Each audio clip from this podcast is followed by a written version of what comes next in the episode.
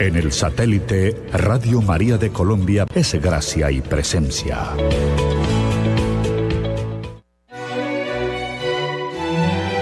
En Radio María, Liturgia y Espiritualidad Cristiana.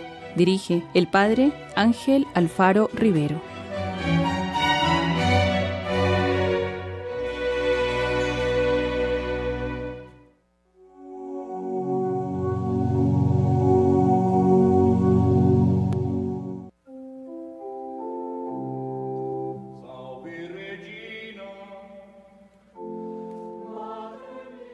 Querida familia de Radio María, reciban todos un cordial saludo en este jueves 14, 14 de septiembre.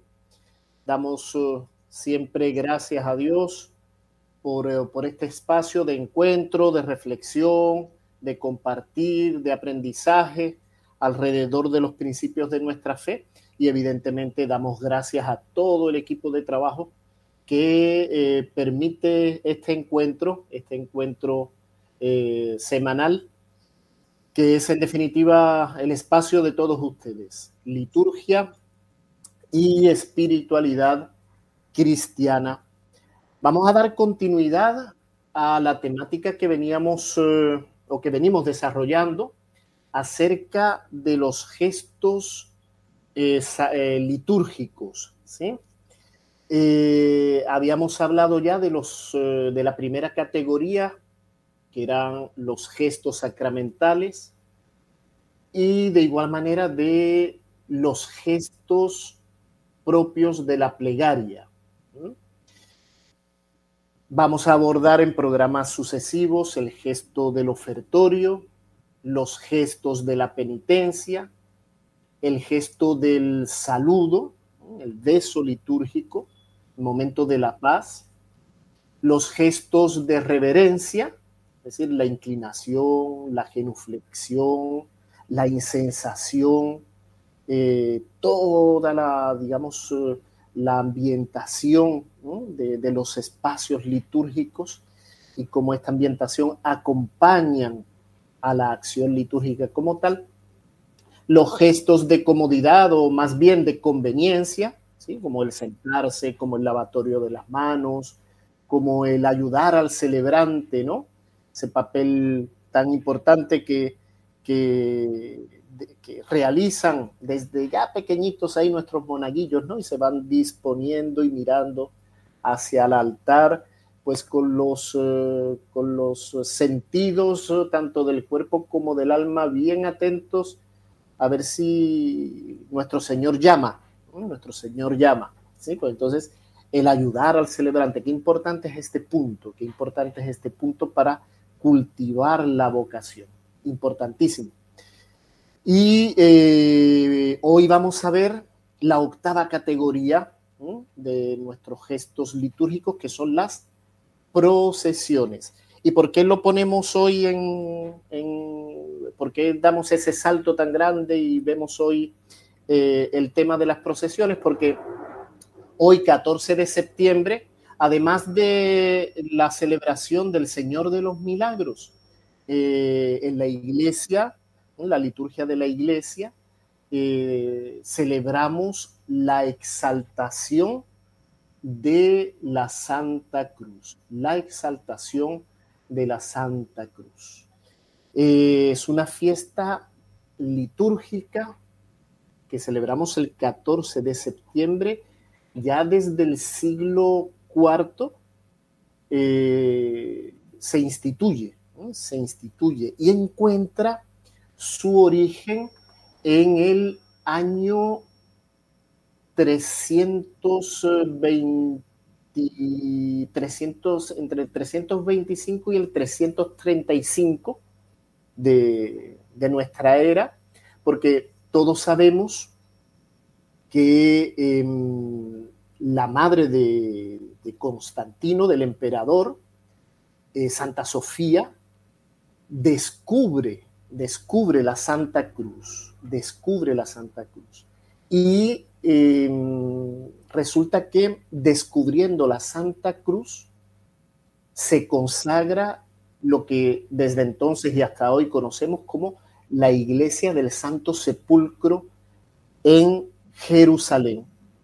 Y es allá donde se lleva en un primer momento eh, pues, eh, la cruz donde nuestro Señor nos redime.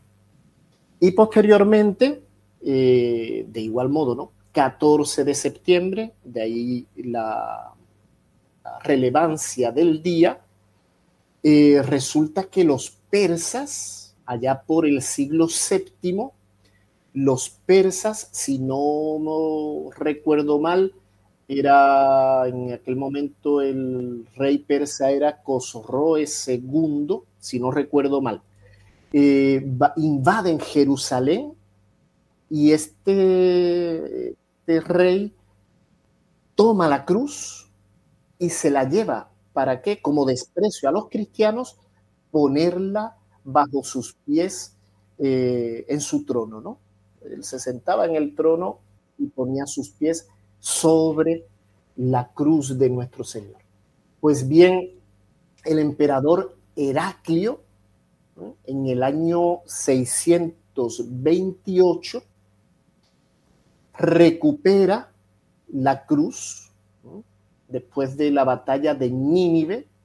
en la que vence a los persas, y recupera la cruz eh, y la, lleva nuevamente al lugar sagrado. Eso fue un 14, un 14 de septiembre. De ahí la fecha en particular, tanto a nivel histórico como a nivel litúrgico. ¿no? La iglesia eh, eh, establece la fiesta de la exaltación, atención, de la exaltación de la Santa Cruz el 14 de septiembre. ¿Y por qué decimos esto? Porque en el, eh, nosotros conocemos en y particularmente en España y América Latina la Cruz de Mayo, ¿no? Que la celebramos, si no me equivoco, el 3 de mayo, ¿cierto? El 3 de mayo. Pues bien, eh, evidentemente esta celebración y esta fiesta viene ligada a estos mismos eventos, ¿no? a, al encuentro de la Santa Cruz, cuando se descubre al, descubrimiento de la Santa Cruz, eh, pero eh, cabe decir que la Cruz de Mayo o la Cruz Florida eh, que celebramos llegada la primavera, fíjense que la exaltación de la Santa Cruz la celebramos en septiembre cuando iniciamos el otoño, el otoño que da eh, pie, que es preámbulo al invierno, ¿no? Y es la cruz seca, por decirlo de alguna manera. Y en mayo, que es el inicio de la primavera, eh, celebramos la cruz florida. Pues bien, eh, la invención, no la invención, o sea, el encuentro, ¿no? Cuando se, se, encuentra la Santa Cruz, eh, que se dice en, ese, en este caso, pues eh, la invención de la Santa Cruz, porque el latín invenio, el término invenio, quiere decir descubrir. Pues bien, la celebración en mayo tiene orígenes incluso precristianos y va ligado a la costumbre, sobre todo en los países nórdicos, eh, que se tenía para con eh, el árbol, ¿no? El árbol. Entonces, eh, incluso anterior a la era cristiana, los pueblos celtas, los pueblos germanos o eslavos particularmente, decoraban y engalanaban un árbol, un tronco, con guirnaldas, con, violetas, con cintas, y a él ligaban pues sus dioses paganos, y estos árboles los llevaban al templo eh, de Cibeles, por ejemplo, ¿no? Al templo de Cibeles. Eh, ¿Qué hace el cristianismo? El cristianismo toma esas, eh, esos procederes paganos y los resignifica, les da un nuevo significado. Y es por ello que en el mes de mayo celebramos la, eh, la Cruz de Mayo, la Cruz eh, Florida, la Cruz de Mayo, la Cruz Florida. Valga, por tanto, esa distinción. La fiesta propiamente litúrgica es la exaltación de la Santa Cruz, que ya encontramos eh, sus primeros vestigios litúrgicos en el siglo IV, en el siglo V, ¿sí? Eh, mientras que la, la invenio, ¿no? Invenio, el descubrimiento de la cruz, ¿no? la exaltación, sino el descubrimiento de la cruz, la cruz de mayo, la situamos en este mes florido en el que se abre paso la primavera, eh, bien que su significado, ¿no es cierto?, vaya ligado igualmente al descubrimiento de la cruz por, por, Santa Elena, madre del emperador Constantino en el siglo IV, pero retoma para resignificar eh, esos elementos del culto pagano, ¿no? Del culto pagano de aquellos pueblos eh, bárbaros que se llamaban, particularmente los pueblos eh, nórdicos, ¿no? Celtas, germanos, como decíamos, ¿no? Y, eslavos, ¿no? Que le daban culto en particular a lo que llamaban el árbol intret. Era un pino, cortaban el pino y lo engalanaban. Y ese pino, ese tronco cortado, lo ofrecían a sus dioses paganos. La iglesia, el cristianismo en su pedagogía toma esos signos y los resignifica, le da sentido cristiano. Pues bien, en este orden de ideas, eh, si, consideramos la cruz como tal, cruz sin Cristo, solamente la cruz, nos vamos a referir directamente a un elemento, a un instrumento propiamente de tortura. Los romanos eh, utilizaban la crucifixión para torturar. Ahora bien, cuando Cristo está, Cristo está en la cruz, encontramos el crucificado, ese instrumento de tortura eh, cambia completamente. ¿eh? Nuestro Señor transforma completamente un instrumento de tortura en un instrumento de redención, en un instrumento de redención. Por tanto, Cristo, nuestro Señor, eh, resignifica, por decirlo de alguna manera, le da un nuevo sentido a la cruz. Atención, ¿eh? le da un nuevo sentido a la cruz. La cruz, por tanto, nos redime. Ya no es un instrumento de tortura, sino de redención, de salvación, de liberación, en definitiva, del pecado. La cruz, en ese orden de ideas, lo podemos considerar igualmente como la llave, ¿cierto? La llave que nos abre las puertas del cielo. Nuestro Señor muere en la cruz y por su sacrificio redentor, posteriormente su resurrección a los cielos, nos abre las puertas de, la Jerusalén celeste a la que todos y cada uno de nosotros somos llamados. Y para el cielo somos creados. Y por último, nuestro Señor en la cruz ya no solo nos redime, ya no solo nos abre las puertas del cielo, sino que nos da ejemplo nos da ejemplo. Y la vida del cristiano no es, en definitiva, otra cosa que imitar a Cristo, la imitación de Cristo. Por tanto, nosotros si somos realmente cristianos, no podemos abstraernos de la cruz. Por tanto, en ese sentido, ya no solo la contemplación de Cristo en cruz que debe mover nuestros corazones a la conversión, sino la aceptación de la cruz y de las cruces en nuestras vidas eh, es algo que, que debemos de abrazar, de abrazar con amor.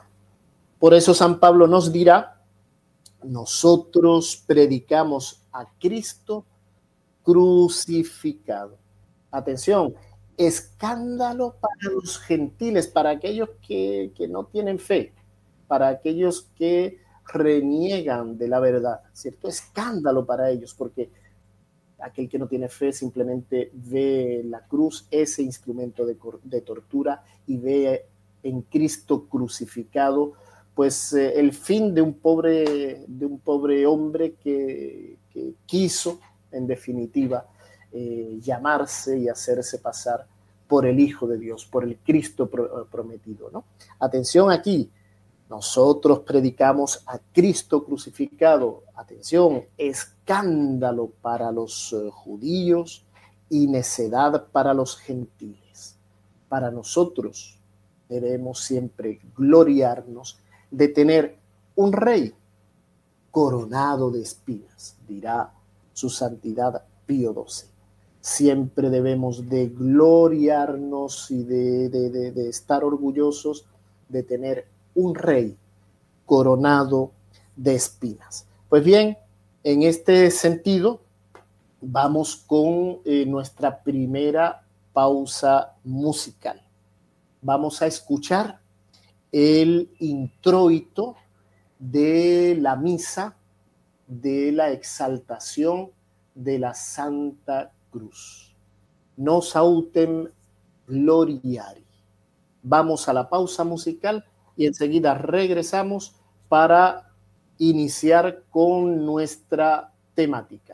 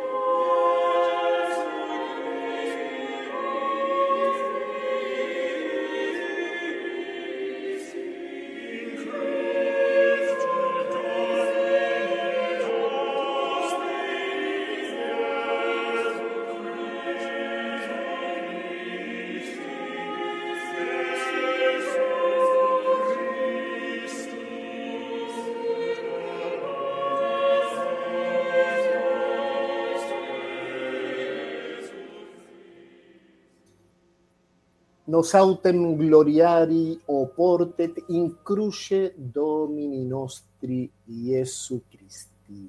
Debemos vanagloriarnos en la cruz de nuestro Señor Jesucristo, en el cual está nuestra salud, vida y resurrección, por quien hemos sido salvados y liberados. Dios tenga misericordia de nosotros y nos bendiga, brille su rostro sobre nosotros y tenga misericordia. Nos autem gloriari oportet. Este es el introito de la misa de la exaltación de la Santa Cruz y lo hemos escuchado eh, en, la pieza polifónica escrita por eh, el maestro se me fue el nombre, pero no cumplan los 50 años porque se comienzan a olvidar las cosas. Por el maestro Vitoria. Bien, damos, eh, damos eh, continuidad a nuestra temática el día de hoy y como gesto litúrgico el día de hoy ligado ¿no? a la fiesta que, celebramos, eh, hablamos de las procesiones, las procesiones que son un elemento en el ámbito litúrgico eh, universal, universal.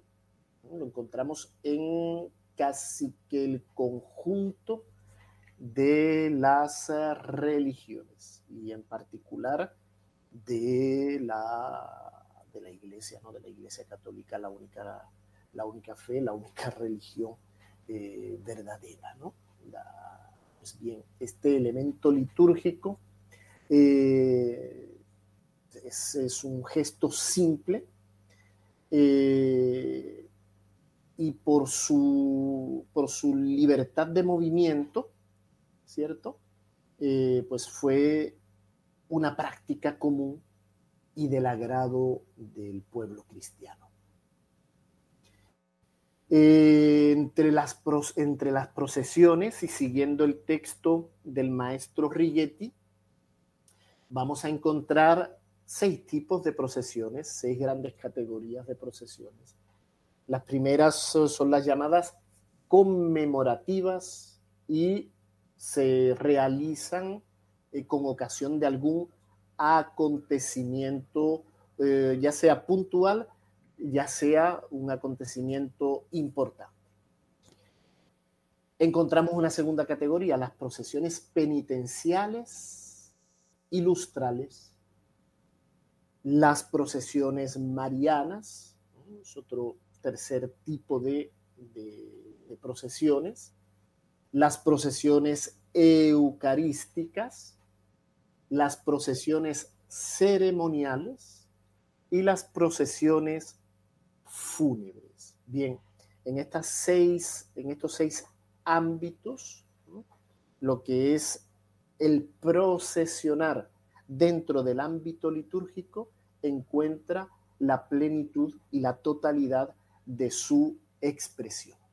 Bien, en cuanto a las procesiones eh, conmemorativas, podemos señalar, por ejemplo, la procesión dominical para la, aspersión con el agua bendita, ¿no? Antes de celebrar, eh, antes de iniciar, o más bien, el inicio de la celebración de la misa dominical eh, comienza con la bendición del pueblo y de la iglesia, del pueblo de Dios presente en el templo eh, con el agua bendita.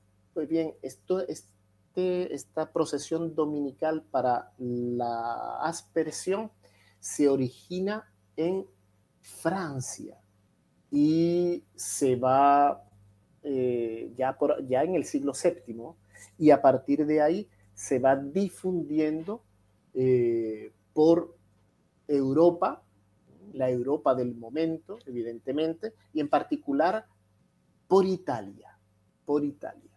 Ya en el año 974, en el siglo X, ya vemos eh, esta, esta, procesión, concretamente la procesión dominical, eh, dentro de los textos relacionados al culto y a la liturgia.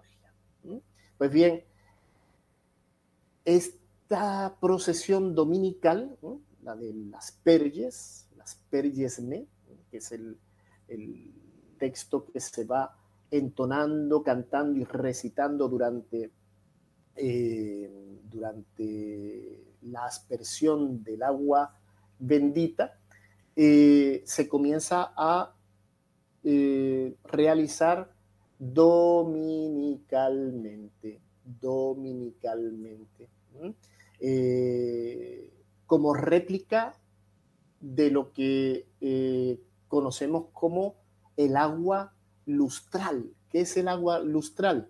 La que se, em, se bendice, ¿no es cierto?, en la noche de Pascua. En otras palabras, eh, es el agua que se bendice para el bautismo. Pues bien, eh, recordemos que es con ese agua posteriormente todos somos eh, la ceremonia, ¿no? De la vigilia pascual se bendice el agua y todos somos eh, bendecidos, ¿no? se, se asperge el agua sobre nosotros. Pues bien, se celebraba una vez al año. La iglesia en su pedagogía nos eh, lleva a realizar esta acción litúrgica. Eh, semanalmente, todos los domingos. A ella se acompaña el Salmo Aspergesme y en tiempo pascual el Viriaquam. Son los textos que acompañan, como decimos, ese procesionar. Se entona y se canta, ¿sí? cuando, eh, cuando se puede, ¿no? cuando hay un coro adecuado, y si no, se recita el aspergesme y el vidiaquam, eh, dependiendo del tiempo litúrgico. Pues bien, esta acción puntual que se hacía, como decimos, en la vigilia pascual tras la bendición del agua, se lleva igualmente a realizar semanalmente, semanalmente. Por tanto, la primera de estas procesiones es la procesión dominical para la aspersión del pueblo con el agua bendita.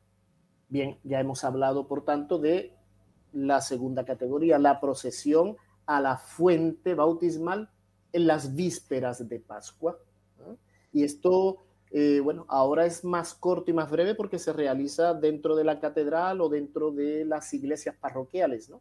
Pero en la antigüedad, estamos hablando, por ejemplo, eh, desde, los, desde el siglo V al siglo XIII aproximadamente, eh, pues bueno, en Roma, por ejemplo, se salía de la Basílica Lateranense, o a la Basílica, perdón, Lateranense, llegaba llegaban todos los neófitos a visitar el baptisterio, el baptisterio, eh, donde habían sido bautizados y confirmados. Y esta procesión se repetía todas las tardes durante toda la octava de Pascua. Esta costumbre dura hasta el siglo XIII y bueno, eh, ahora pues mm, celebramos los bautismos, eh, si bien en otros momentos del año, pero el momento particular es eh, en la fiesta propiamente de Pascua, ¿no? El bautismo. Bien, de este modo procesionaban en un primer momento el que iba a ser el catecúmeno, ¿no? Para ser bautizado y una vez bautizado, durante toda la octava de Pascua, para recordar ¿no? la gracia del bautismo durante toda la octava de Pascua, iban nuevamente los eh, bautizados hasta la Basílica Lateranense. Una, un tercer ámbito para el procesionar, la procesión que es de todos conocida y, amada eh, del Domingo de Ramos, el Domingo de Ramos, en la que se reproduce, ¿no? Volvemos a, conmemorar la entrada de nuestro Señor en la ciudad santa de Jerusalén. Esta costumbre, eh, pues, eh, inicia igualmente en Francia y de Francia, pues, se va, se va replicando eh, diferentes, los diferentes eh, países de la, del entonces, de la entonces Europa. Y pues bueno, da origen así a la procesión más importante de la liturgia, sobre todo en época medieval. Y fíjense, se partía de una iglesia que fuese, que estuviese situada al exterior de, la ciudad y en procesión, todos como hoy, ¿no? con nuestras palmas, con nuestros ramos verdes, los niños, ¿no? Eh, las familias, iban hasta las puertas del templo para rendir culto a nuestro Señor, que en ese momento eh, era representado por el obispo, ¿cierto? Por el obispo. Digo que en ese momento era representado por el obispo porque hoy día, bueno, los, en las parroquias quienes celebran son los párrocos, y eh, ellos representan en, esta, eh, en este procesionar a nuestro Señor, evidentemente eh, bajo, la, bajo la autoridad y la delegación del obispo. Pues bien, la procesión del domingo de Ramos. Vemos igualmente una, otra, otra categoría de procesión que era la traslación de las reliquias a la iglesia a la cual eh, iba a ser consagrada, La iglesia que iba a ser consagrada recibía eh, las reliquias, ya sea del santo, ya sea de los mártires, que eh, iban a dar nombre a aquel espacio sagrado. Antes de entrar, ya siendo las 11.34, antes de entrar a la explicación de esta cuarta categoría de, de, las procesiones, ¿sí? como gesto litúrgico, vamos a escuchar nuestra segunda nuestra segunda pieza musical. Vamos a nuestra segunda pausa y a escuchar nuestra segunda pieza musical.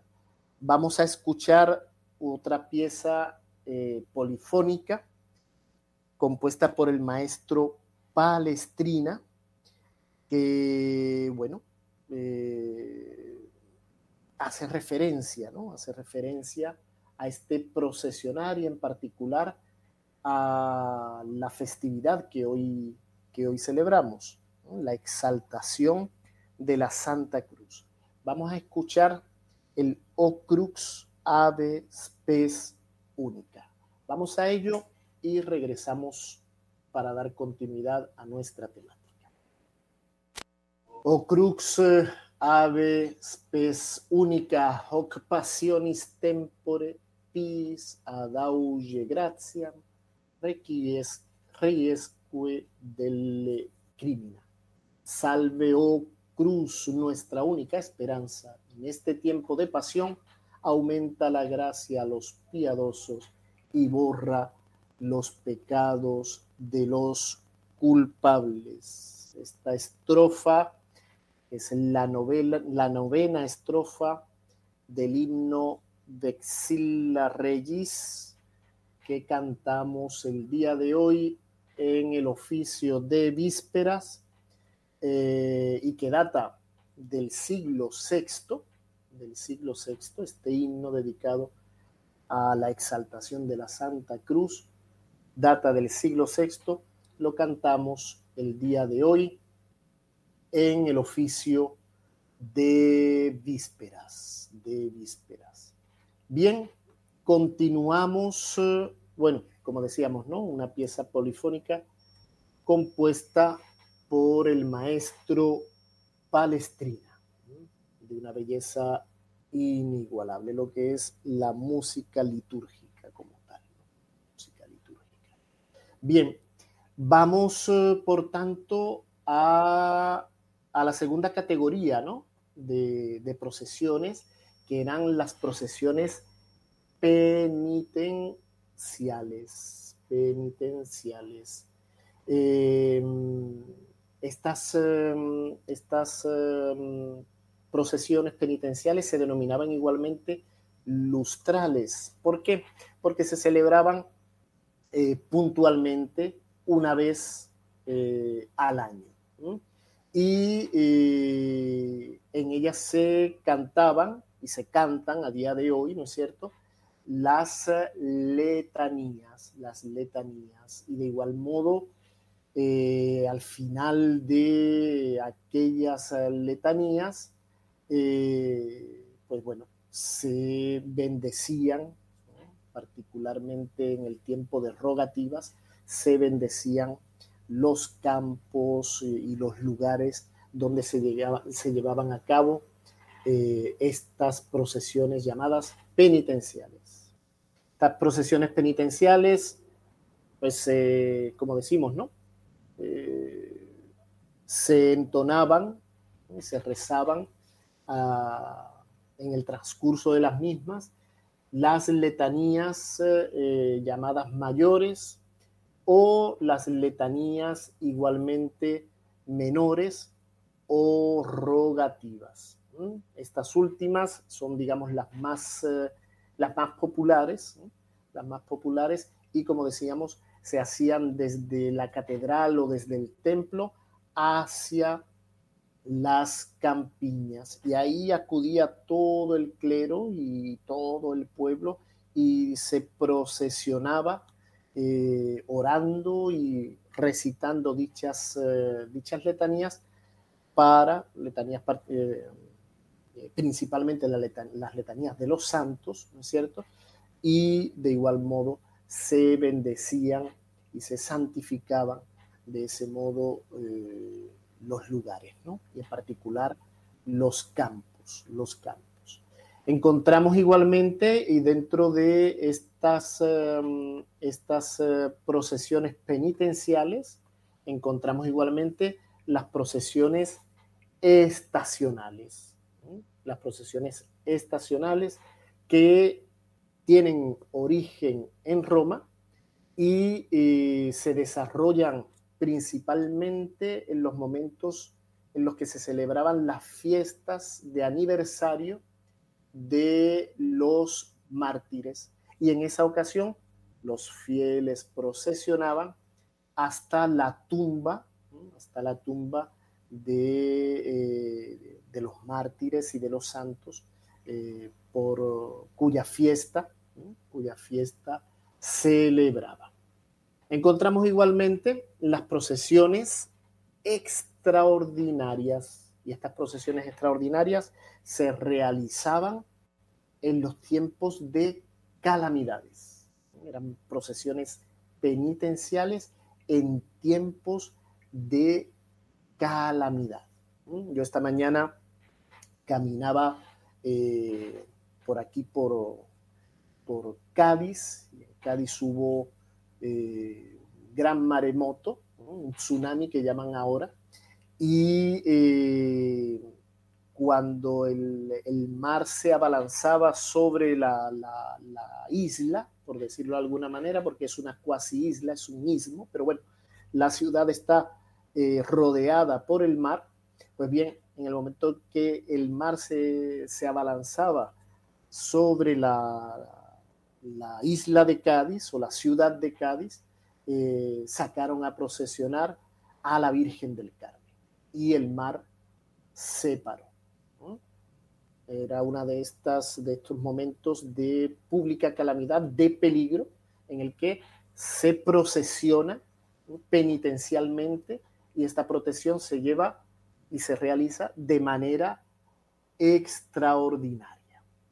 Bien, encontramos la tercera gran categoría, que son las procesiones marianas. Marianas. Y las más antiguas, pues bueno, están relacionadas evidentemente a las principales fiestas de la Virgen. La Natividad, la Anunciación, la Purificación, eh, la dormición. Vemos igualmente eh, eh, como en algunos santuarios, bueno, en los santuarios marianos, en todos, ¿no? Particularmente en los días propios de, por ejemplo, el 13 de mayo en Fátima, ¿no? o el 11 de febrero en, en Lourdes, cómo se procesiona, cómo se procesiona para honrar y venerar a la Madre de Dios. Pero, atención, el origen, y en particular el origen de las procesiones ligadas a estas cuatro grandes fiestas de la Santísima Virgen María, tenían desde un principio un carácter propiamente penitencial. En la antigüedad, el papa, el, obispo, el clero, junto con el pueblo de Dios, participaban con los pies descalzos, con los pies descalzos. Por ejemplo, en la procesión de la purificación, dice el maestro Righetti, los antiguos documentos litúrgicos romanos nos recuerdan una especial bendición de las candelas. Eh, era más bien eh, una procesión de carácter penitencial. Estas candelas, continúa el autor, por otra parte, eran distribuidas en Roma en todas las otras procesiones nocturnas, pero curiosamente en la procesión de la purificación no se distribuían. ¿Por qué? Porque era una procesión de carácter penitencial.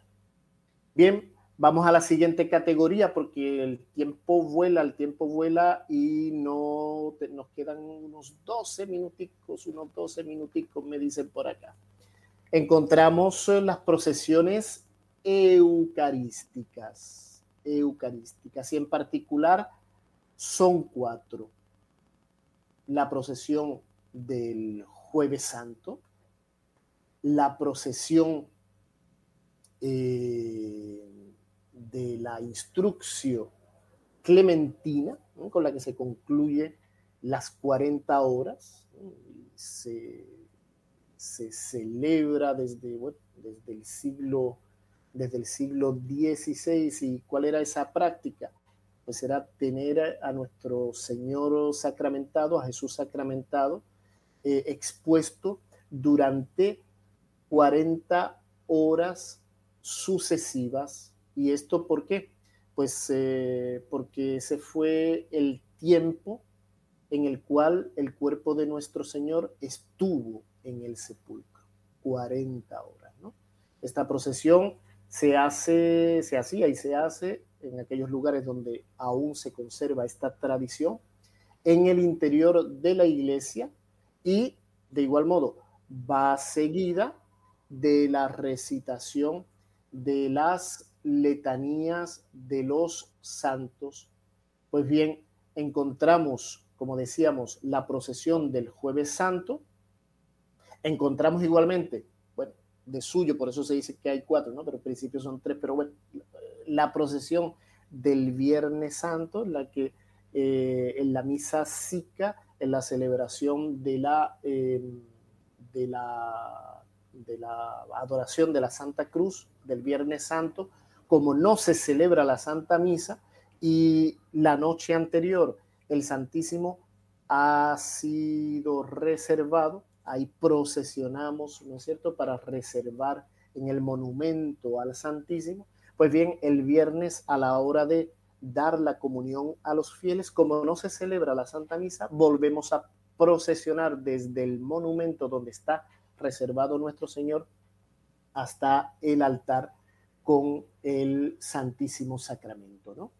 Y de igual modo el procesionar, en definitiva, de la Sagrada Comunión cuando la llevamos a los enfermos, a los enfermos que eh, requieren eh, pues, eh, de, la, de, la, recepción de nuestro Señor, ¿no?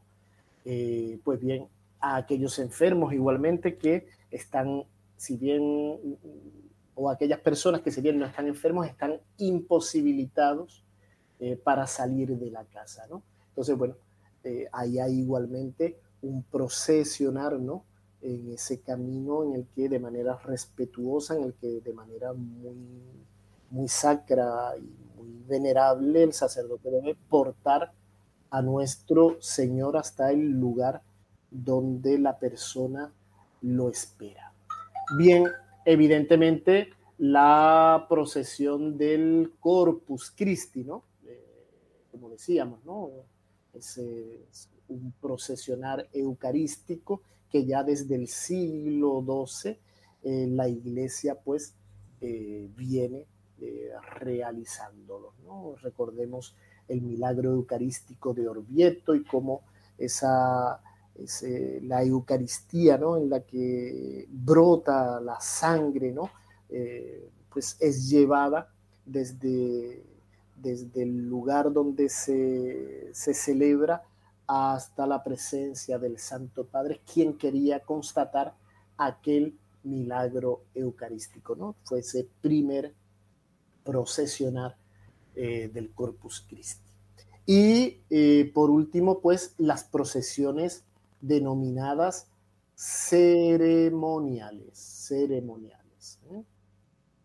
Por ejemplo, cuando el celebrante entra en el templo para la celebración de la Santa Misa, la Santa Misa Dominical y en particular la Santa Misa Solemne y o pontifical. Se procesiona. De igualmente, eh, de igual modo, encontramos la procesión ¿eh? Eh, en, la que, en la que se consagran, la celebración en la que se consagran las, los santos óleos, los santos óleos, que son llevados igualmente en procesión hasta el altar para ser consagrados y posteriormente son llevados en procesión hasta el lugar donde eh, van a ser conservados, conservados. Eh, pues bien, encontramos aquí igualmente estas procesiones denominadas ceremoniales. Rigetti la circunscribe a estas dos, la procesión ceremonial de la misa solemne, de la misa pontifical y la procesión que se realiza para el traslado de las ánforas con los, eh, con los santos óleos. Bueno, nos quedan ocho minutos mi amigo, mi amigo, mi amigo Camilo está por allá. No sé, Camilo, buenos días. Si hay alguna pregunta, alguna llamada, alguna intervención, aclaración por parte de nuestros oyentes.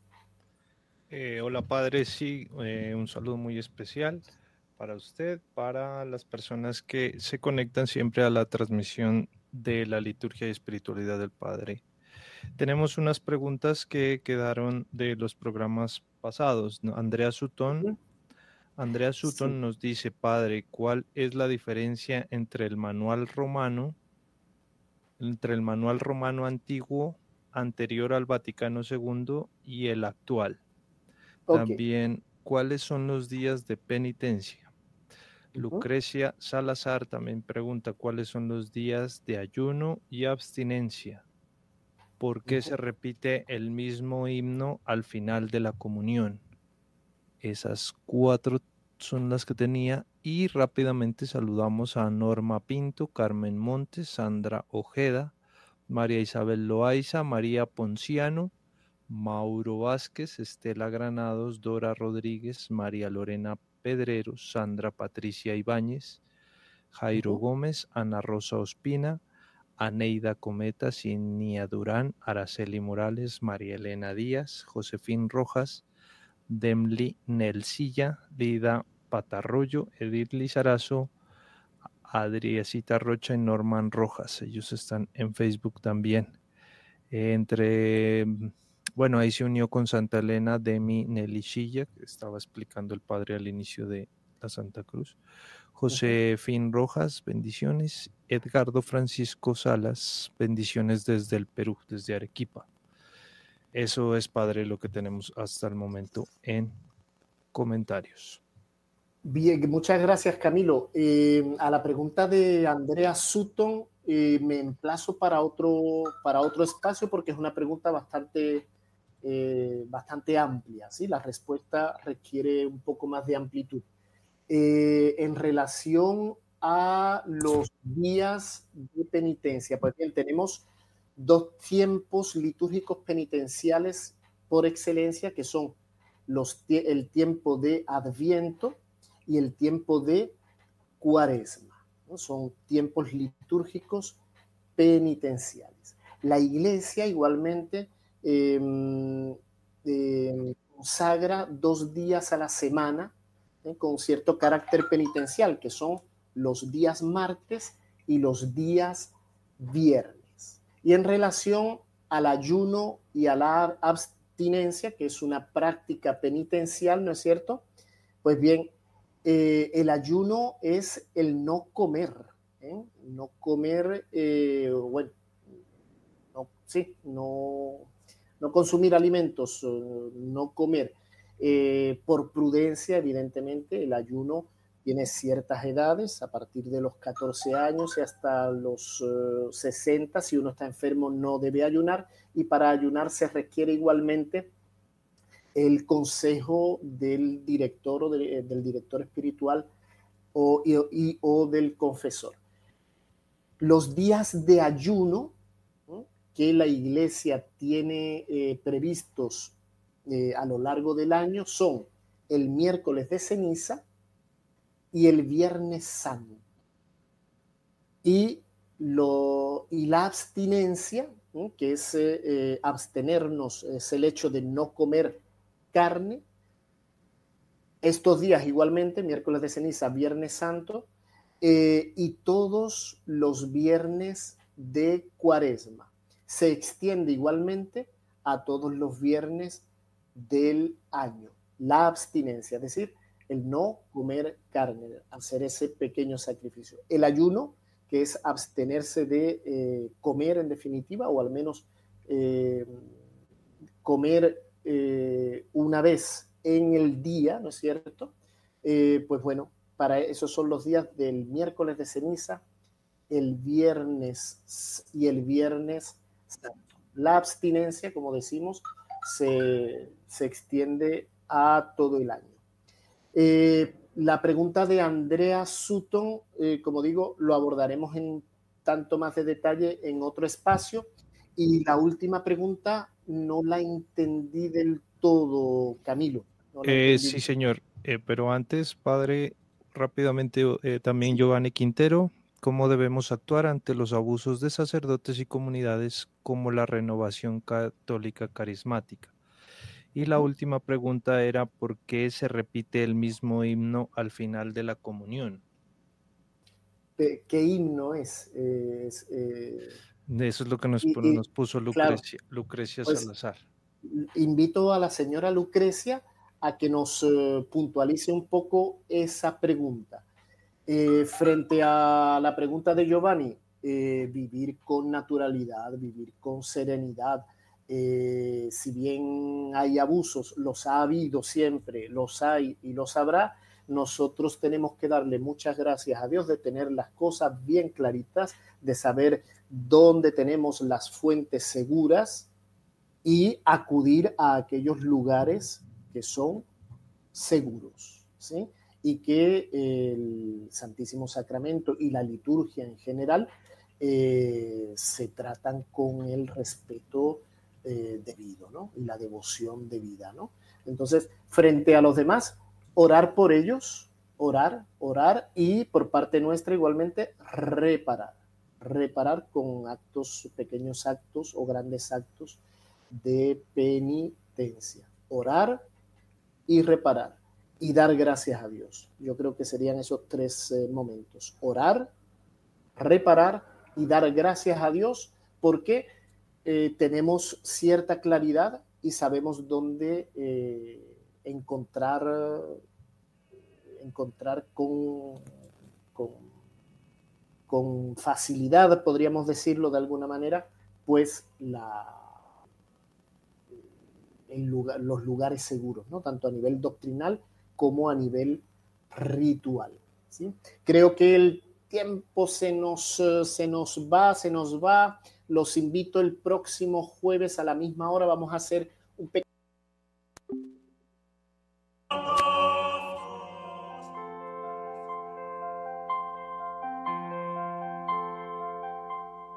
El bautismo nos comunica la salvación de Cristo.